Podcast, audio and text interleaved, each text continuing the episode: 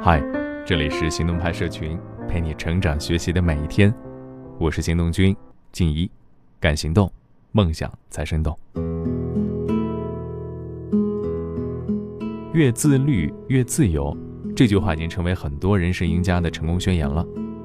但是很多人也说，自律啊，真的是太痛苦了。他们活得那么累，成功也不快乐呀。是真的不快乐吗？还是说？你压根儿不知道自律的过程和自律之后能带来多大的快感呢？好了，今天跟你分享一篇文章，来自哪凉爽哪儿喜庆，作者凉爽。前几天有一位女读者告诉我，她原先以为早起很痛苦，现在却觉得早起真痛快。她之前的生活状态呢是每天睡到闹钟响几次都起不来，她觉得早起约等于自虐。后来，他试着比原先早起三十到四十分钟，醒来后先伸展身体，再练习听力，感觉一整天都身体轻盈，脑袋清醒。多少人像这位女读者一样，刚开始旁观别人自律的时候，觉得自律好痛苦啊，等自己跨过了畏难情绪后，去体验一下，才发现自律真痛快。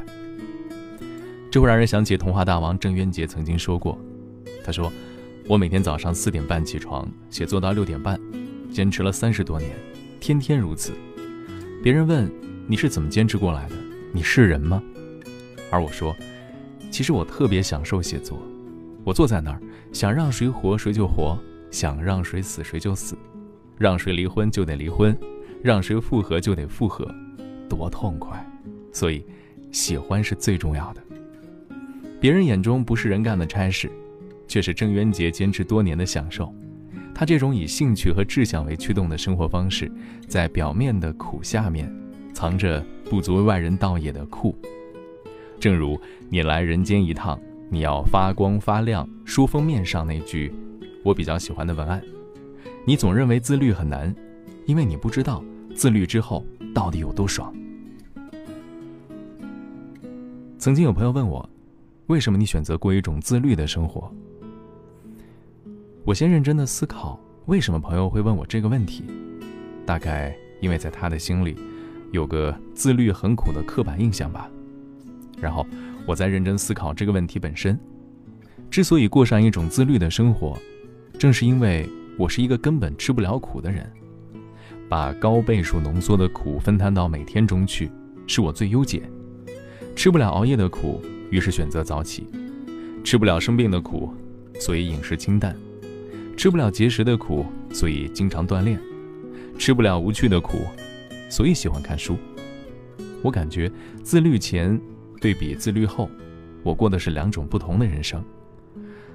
我的小学和中学，平常不用功，临时抱佛脚，考分是普遍中上，尤其六年级或初三的时候进步飞速，分别考上我省排名前三的中学。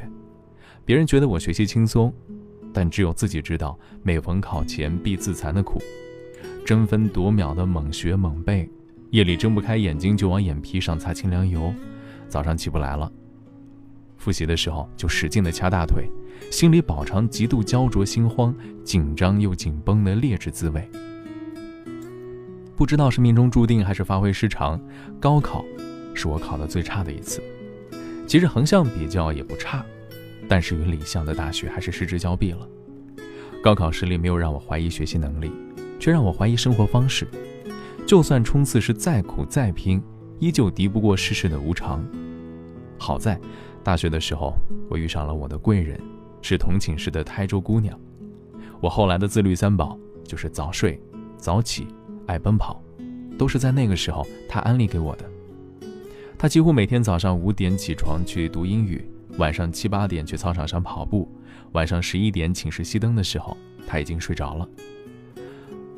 我原先觉得他的自律肯定伴随着枯燥和苦涩，但是一段时间相处下来，他笑起来上扬的嘴角，聊天中高频的幽默，考试前坦然的自信，让我怀疑枯燥苦涩的生活解释不了他开朗有趣的性格呀。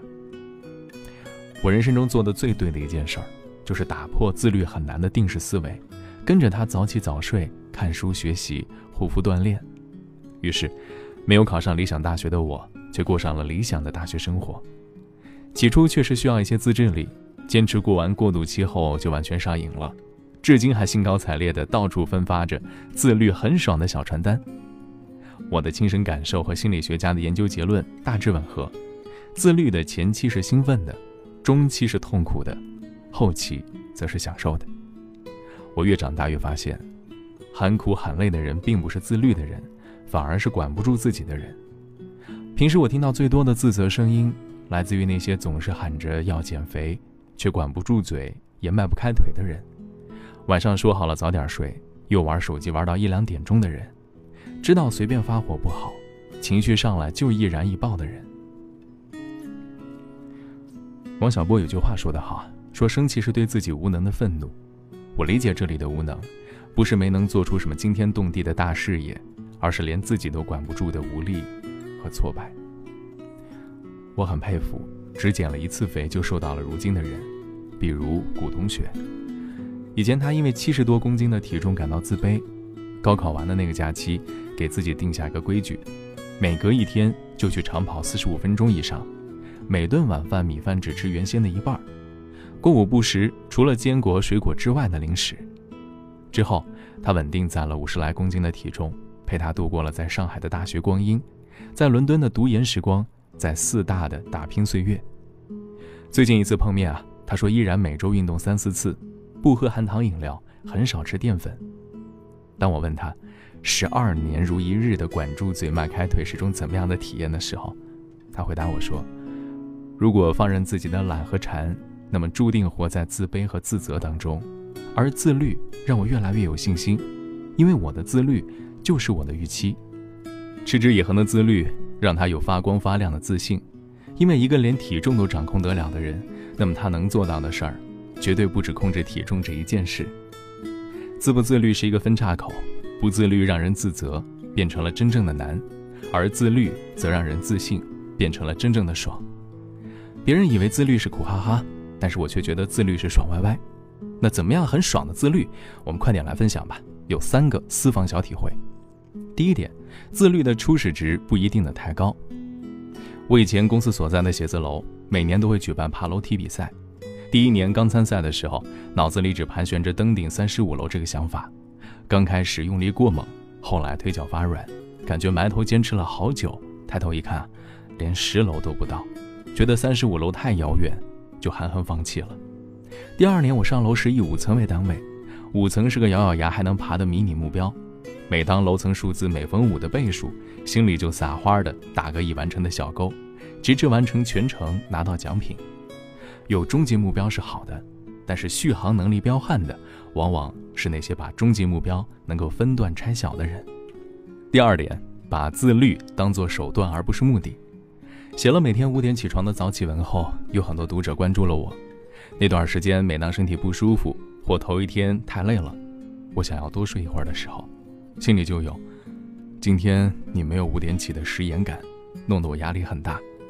反复几次之后，我想通了，我是想通过自律的手段，让每天过得充实愉悦。我是为了实现愿望而自律，从来不是为了自律而自律。而休息好、心情好，也是我实现愿望的必要条件呢。第三点，放大自律过程中的那些爽感。拿跑步来说，我边跑边听歌。音乐的鼓点和着地的脚步重合，不知不觉跑了几公里。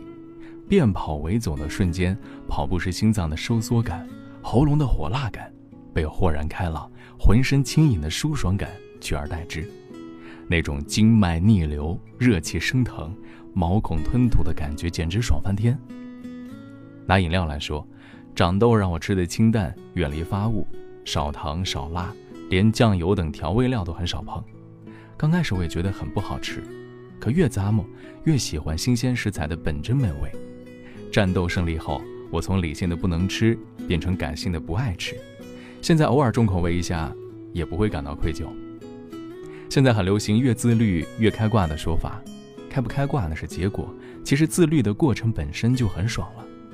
自律啊，真的会让人从内到外获得一种高级而持续的愉悦感，身体里会住着一个说到做到。言而有信的自己，是你发光发亮的原生动力，是你行走人间的通关文牒。好了，今天的关键词就是自律。